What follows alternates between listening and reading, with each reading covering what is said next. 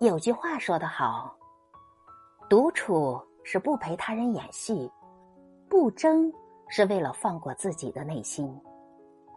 远离是对伤害过我的人最大的鄙视。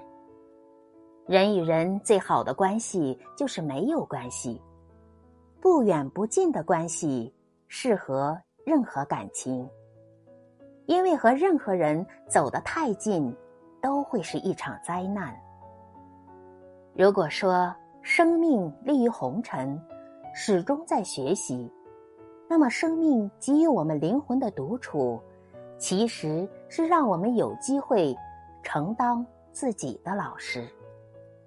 所以说，一个人的深刻与浅薄，来源于他是否学会了独处，以致他独处的质量与境界。